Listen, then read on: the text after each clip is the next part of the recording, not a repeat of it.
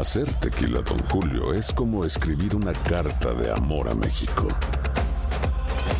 Beber tequila, Don Julio, es como declarar ese amor al mundo entero. Don Julio es el tequila de lujo original, hecho con la misma pasión que recorre las raíces de nuestro país. Porque si no es por amor, ¿para qué? Consume responsablemente. Don Julio Tequila, 40% alcohol por volumen, 2020. Importado por Diageo Americas, New York, New York.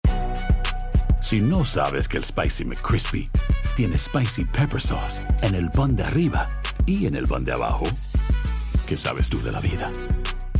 Para, pa, pa, pa.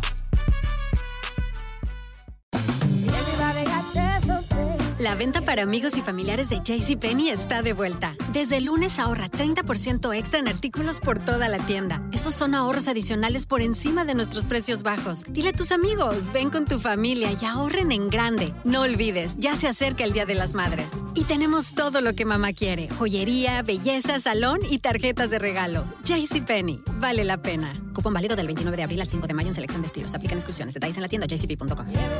Boost Mobile tiene una gran oferta para que aproveches tu reembolso de impuestos al máximo y te mantengas conectado. Al cambiarte a Boost, recibe un 50% de descuento en tu primer mes de datos ilimitados. O, con un plan ilimitado de 40 dólares, llévate un Samsung Galaxy A15 5G por $39.99. Obtén los mejores teléfonos en las redes 5G más grandes del país. Con Boost Mobile, cambiarse es fácil. Solo visita boostmobile.com. Boost Mobile, sin miedo al éxito. Para clientes nuevos y solamente en línea, requiere AroPay. 50% de descuento en el primer mes requiere un plan de 25 dólares al mes. Aplican otras restricciones. Visita para detalles. There's a reason Craftsman tools have been around for over nine decades. It's because their solid reputation is built on trust. They've been trusted to be in the hands of the home improvement weekend warrior and the pro who knows these tools will be there day in, day out. After all these years, Craftsman tools have been in garages and toolboxes all across the country. They're finally coming home to Lowe's. Welcome, Craftsman fixers and doers. For your go to tool brand, start with Lowe's. El siguiente podcast es una presentación exclusiva de Euforia On Demand. Queridos amigos, ¿cómo están? Me da mucho gusto saludarlos, un placer eh, estar con ustedes el día de hoy. Gracias por eh, escucharnos en Epicentro. Hoy, eh, al pensar por la mañana en los temas que me gustaría tratar en Epicentro, generalmente trato de concentrarme en, en un solo tema y desarrollarlo para ustedes en esta pues suerte de monólogo que practicamos todas las semanas. Hoy, eh, sentado ahí en, en casa, me, costó trabajo decidir eh, el, el, tema para, para, tocar con ustedes. ¿no? no sabía si hablar de las conclusiones a las que llegué después de, de ver la visita de Donald Trump a Francia, la manera como lo trató Emmanuel Macron y comparar eso con el, eh, el despropósito que ha sido el trato que ha dado el gobierno mexicano a Donald Trump como candidato y luego como presidente y la manera como creo yo con una gran ingenuidad y falta de imaginación el presidente de México se ha acercado a la figura, al personaje que es Donald Trump desde que Trump eh, lanzara esa campaña nativista abiertamente antimexicana hace ya un buen tiempo, hace ya pues un par de años. Parece increíble lo que estoy diciendo, pero pues sí, realmente estamos hablando del año 2015. Así que eh, ese, ese es un tema, es un tema que ya toqué esta semana en mi columna del periódico eh, El Universal. Pero, pero decidí irme por otra vía. Y decidí irme por otra vía y hablar de dos uh, temas muy distintos, pero que en el fondo creo que se conectan y que tienen que ver con eh, la naturaleza de este país, la naturaleza de este país en el que vivo desde hace ya seis años, eh, país que me he dedicado a estudiar y a explorar desde, no puedo decir desde que tengo memoria porque sería mentir, pero sí desde que tengo memoria profesional, en mis años de adolescencia, cuando mi pasión principal era el uh, fútbol e inmediatamente después, inmediatamente después, y ya es decir mucho, porque el fútbol ha sido siempre una gran pasión para mí, inmediatamente después la política estadounidense y conforme fue pasando el tiempo, el uh, fútbol que siempre se, se, ha mantenido y se mantendrá como una gran pasión lúdica para mí, pues eh, se dio su lugar a, la exploración de este país que es Estados Unidos, a la relación bilateral y a la vida de los inmigrantes en, en, uh, en Estados Unidos Conforme fue pasando el tiempo, sin embargo, pues, eh, y sobre todo en esta última etapa de vivir en Estados Unidos desde hace ya seis años, en el 2011, he podido explorar y descubrir otras áreas del quehacer eh, cotidiano eh, en Estados Unidos, de la identidad estadounidense, que francamente antes, pues, desconocía por completo, ignoraba por completo. Y una de ellas, em, y, es lo que me, lo que me lleva, digamos, a, a tocar esto como el primer tema, el día de hoy en Epicentro. Una de ellas es la vida de los veteranos de guerra, las familias que eh, tienen en su haber o han tenido en su haber, en su historia, eh, la presencia de veteranos de guerra. E, e, esa dinámica que para nosotros los mexicanos eh, resulta tan ah, poco común. E, es difícil para un mexicano relacionarse con la dinámica de la vida militar, porque nosotros en realidad no, no, no, nos acercamos como sociedad de la misma manera como se acerca Estados Unidos al servicio militar, a la vida militar, a la mística del servicio militar como ocurre en Estados Unidos, en donde hay pues toda una cultura alrededor de eso, em, e, e, e, en, en muchos sentidos tóxica, en otros sentidos admirable, eh, eh, aunque, aunque después de lo que viví, y es de lo que quisiera yo hablar con ustedes el día de hoy para empezar, eh, ese adjetivo me parece que hay que usarlo con mucho cuidado. Y creo yo que lo admirable es la devoción que muestran estas familias por el creer en un ideal de defensa de valores superiores, de valores nacionales, que implican en muchísimas ocasiones el sacrificio personal, eh, hasta ser eh, literalmente el, último sacrificio, el, sacrificio máximo de entregar la vida por defender la libertad y los valores estadounidenses, mm, cualesquiera que estos, que estos sean. Por razones que todavía no puedo divulgar, eh, por motivos que todavía no puedo compartir, ya podré en su momento, visité el domingo pasado por primera vez a una familia que ah, perdió a uno de sus hijos en combate. Esta es una familia mm, de origen hispano. Los dos padres de este muchacho son inmigrantes, eh, uno de Jalisco y el padre y la madre de Guatemala. Los dos inmigrantes, los dos con sus historias de emigración de México e inmigración hacia Estados Unidos o en Estados Unidos parecidas a las que yo he tenido el, gusto y también con, profunda admiración y respeto, de, el gusto de escuchar tantas y tantas otras veces. El, padre de este muchacho pues, eh, fue, fue cadete en una escuela militar, el abuelo de este muchacho había sido policía, em, así que tenía, digamos, este, este, este, chico, no puedo decir su nombre porque si digo su nombre estaría yo un poco revelando eh, cuál es la historia que he estado persiguiendo. Pero este, este muchacho, eh, pues creció con, el sueño de, incorporarse a la vida militar. Desde muy pequeño, con un par de hermanos que también admiraban, ellos también inmigrantes, los hermanos inmigrantes también, eh, admiraban ese lado de la identidad estadounidense y soñaban con cumplir con esa parte del sueño americano y a través de esa parte del sueño americano poder ser parte de este país, ser parte del tejido eh, social, cultural, histórico de este país. Em, este chico nació en Estados Unidos, él es hijo de inmigrantes, eh, era eh, hijo de inmigrantes, hermano de inmigrantes, pero nació en este país. Nació en este país, pero desde muy chico tuvo una noción muy clara también de esa otra parte de su legado, que es la parte mexicana. Ahora que estuve en su casa, pude entrar a su recámara. Y en la recámara del muchacho había eh, en la pared donde tenía, digamos, su pequeño escritorio, este chico, que se fue a la guerra como todos los jóvenes aquí en Estados Unidos a los 20, 21, 22 años de edad tenía una iconografía muy reveladora, que a mí me conmovió. Por supuesto, había banderas de los Marines. Este muchacho era Marine, bueno, ahora voy a contar su historia. Eh, de los Marines eh, y otra iconografía similar militar estadounidense, pero había también fotografías de Pancho Villa. fotografías de los zapatistas originales, los de la Revolución Mexicana, y los zapatistas modernos también. Eh, había iconografía azteca, él había comprado en su, en su prehispánica más que azteca, en su visita, una visita a Teotihuacán había comprado un calendario azteca con, con, eh, ahí eh, algunas cuestiones medio barrocas en donde se ve a un caballero águila enfrentándose a un, a un, conquistador español y luego un enorme y, e insisto, barroquísimo, extrañísimo cuchillo de obsidiana.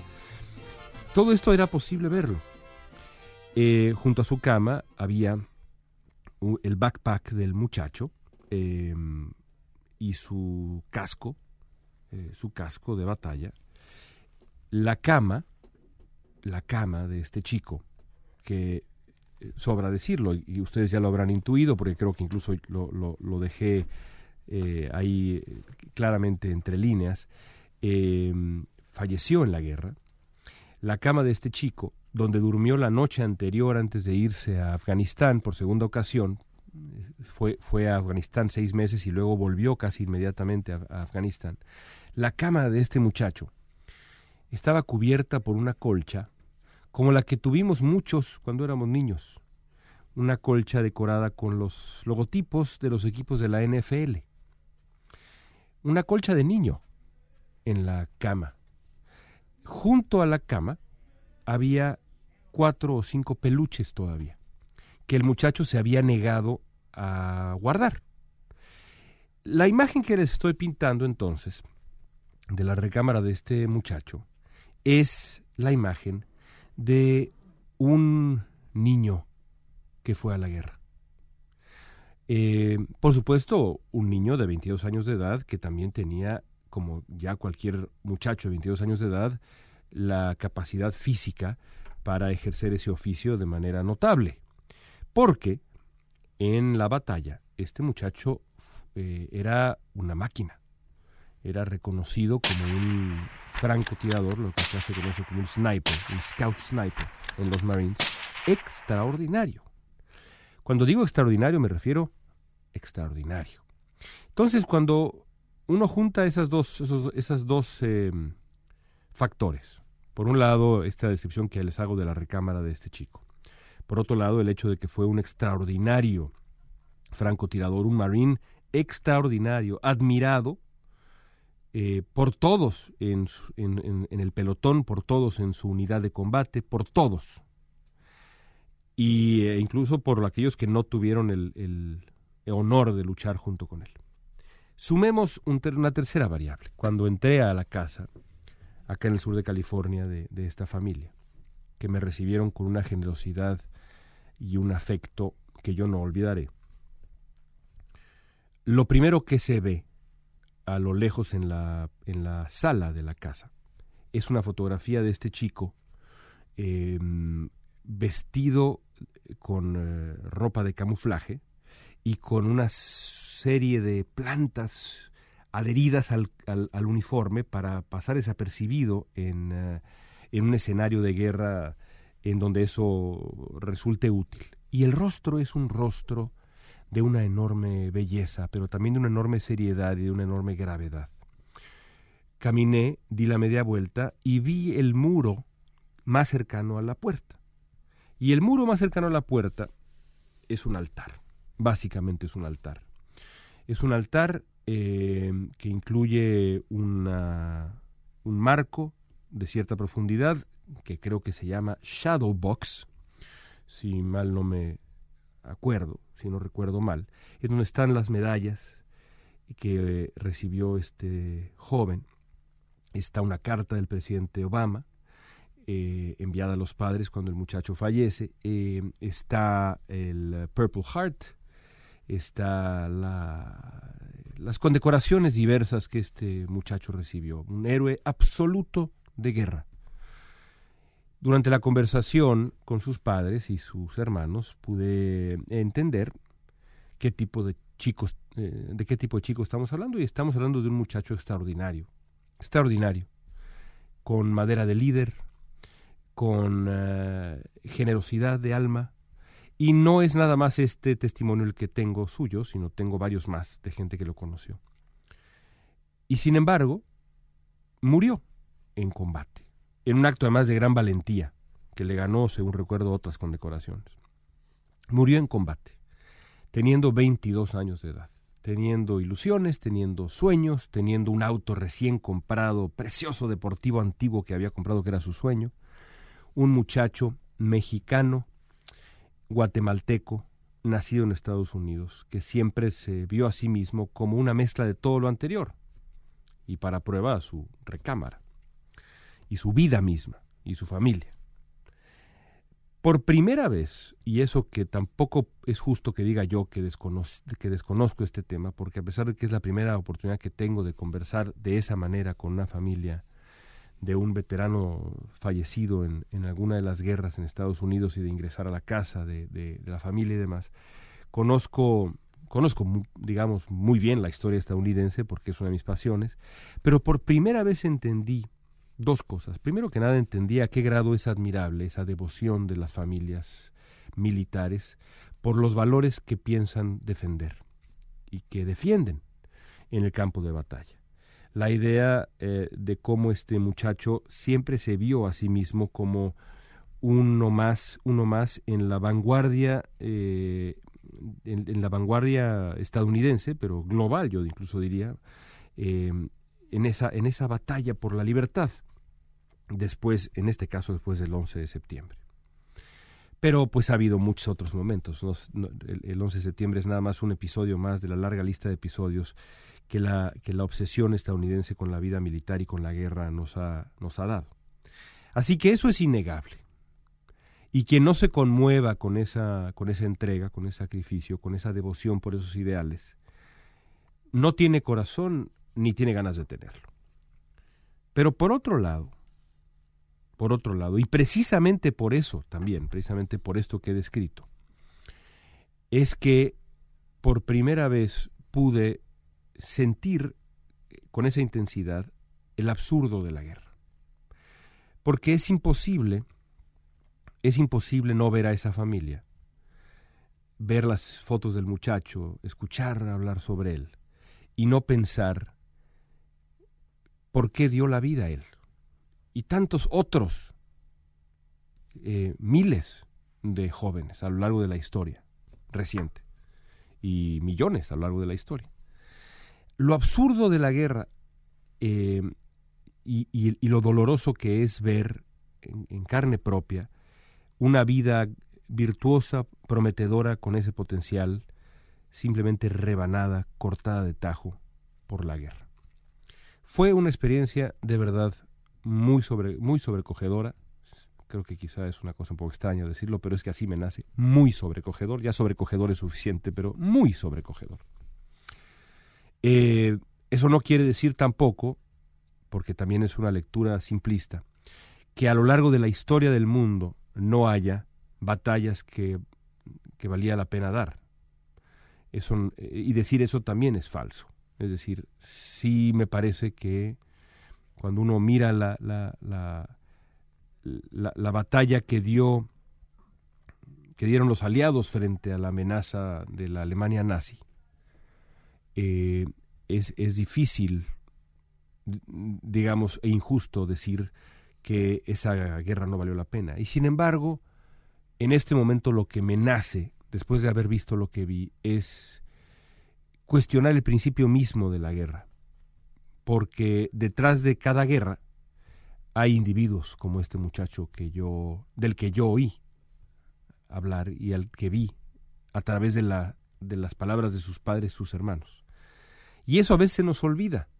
Y mucho más en un país como Estados Unidos que eh, ha tendido en los últimos tiempos, creo yo, a ver, a ver la guerra y a ver el enorme sacrificio de, sus muchachos y muchachas, de sus jóvenes en la guerra, con una distancia eh, injusta e incorrecta.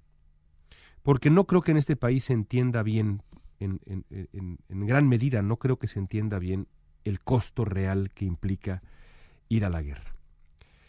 Eh, y hay todo un debate alrededor de ello y, no, es, no es, digamos, el momento para, para, plantearlo aquí, porque es un debate más amplio de a qué grado las imágenes de la guerra han sido, digamos, eh, borradas de los medios de comunicación y el, hecho mismo de que los de que el, eh, se, se, hayan dejado de transmitir o se transmitan menos las imágenes de la guerra, incluso la llegada de ataúdes a Estados Unidos, creo yo que se ha eh, limpiado es, esas imágenes, esa iconografía del imaginario colectivo y eso es muy grave porque entonces se pierde la dimensión humana de la guerra. Bueno, esa es una reflexión que quería yo compartir con ustedes. Espero pronto poder, o más bien sé que pronto voy a poder contarles la historia completa de este muchacho y otras historias que he estado recabando para un reportaje largo que voy a publicar, pero no podía dejar de compartirlo con ustedes porque, porque me, ha, me ha conmovido, como creo que es muy, muy evidente que me, que me ha conmovido.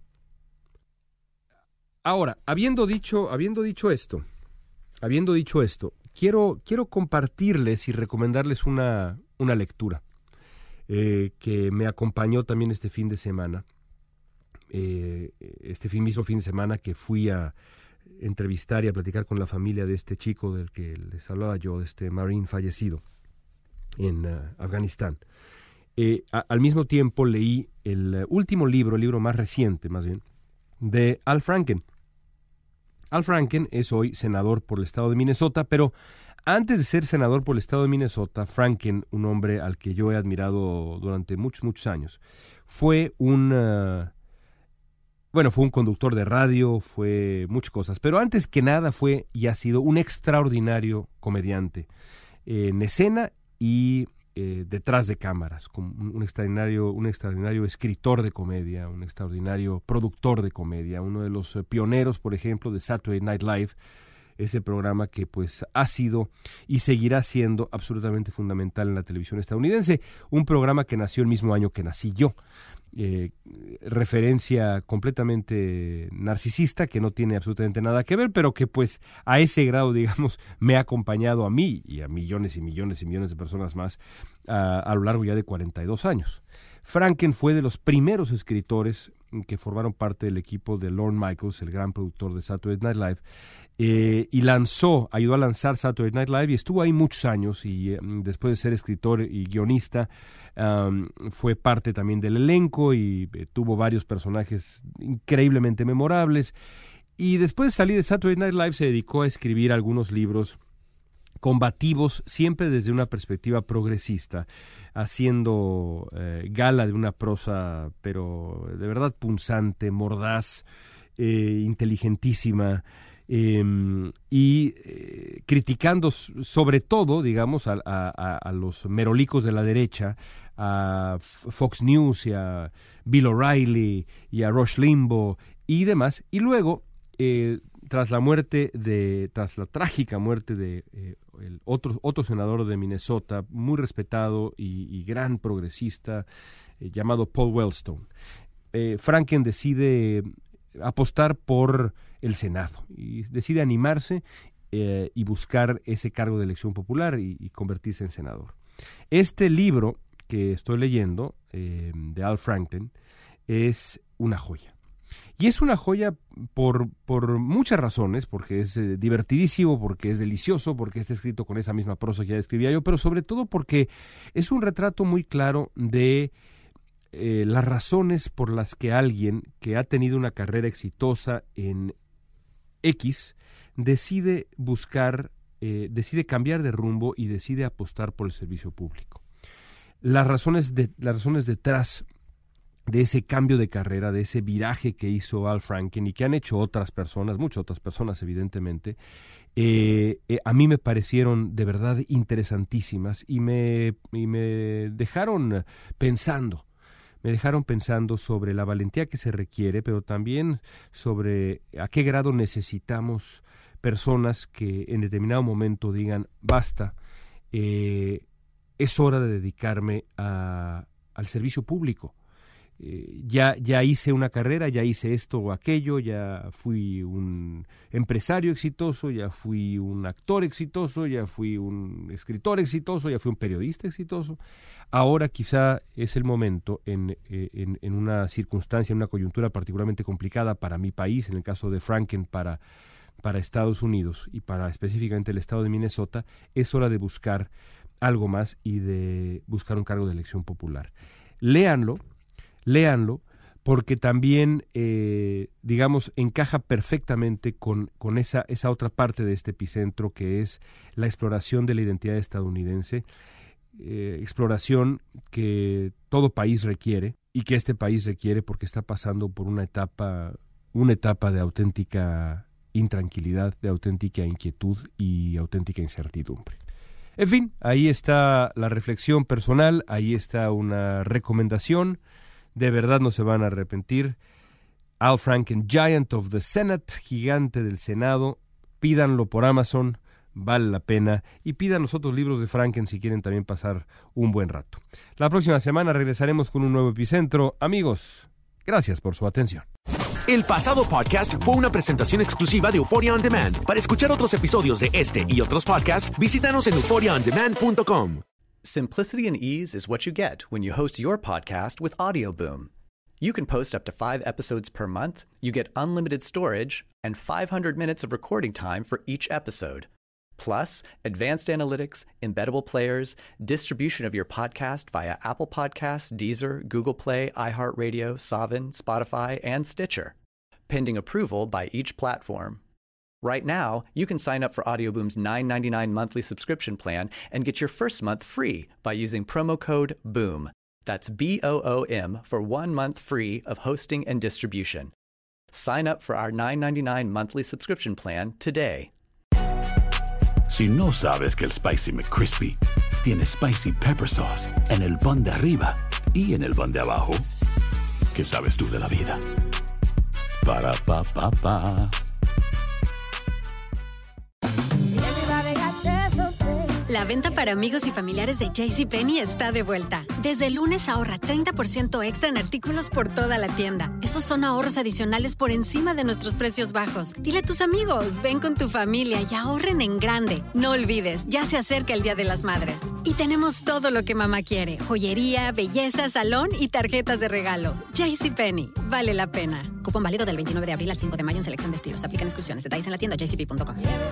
Boost Mobile tiene una gran oferta para que aproveches tu reembolso de impuestos al máximo y te mantengas conectado. Al cambiarte a Boost, recibe un 50% de descuento en tu primer mes de datos ilimitados. O, con un plan ilimitado de 40 dólares, llévate un Samsung Galaxy A15 5G por $39.99. Obtén los mejores teléfonos en las redes 5G más grandes del país. Con Boost Mobile, cambiarse es fácil. Solo visita boostmobile.com. Boost Mobile, sin miedo al éxito. Para clientes nuevos y solamente en línea, requiere AroPay. 50% de descuento en el primer mes requiere un plan de 25 dólares al mes. Aplican otras restricciones. Visita para detalles.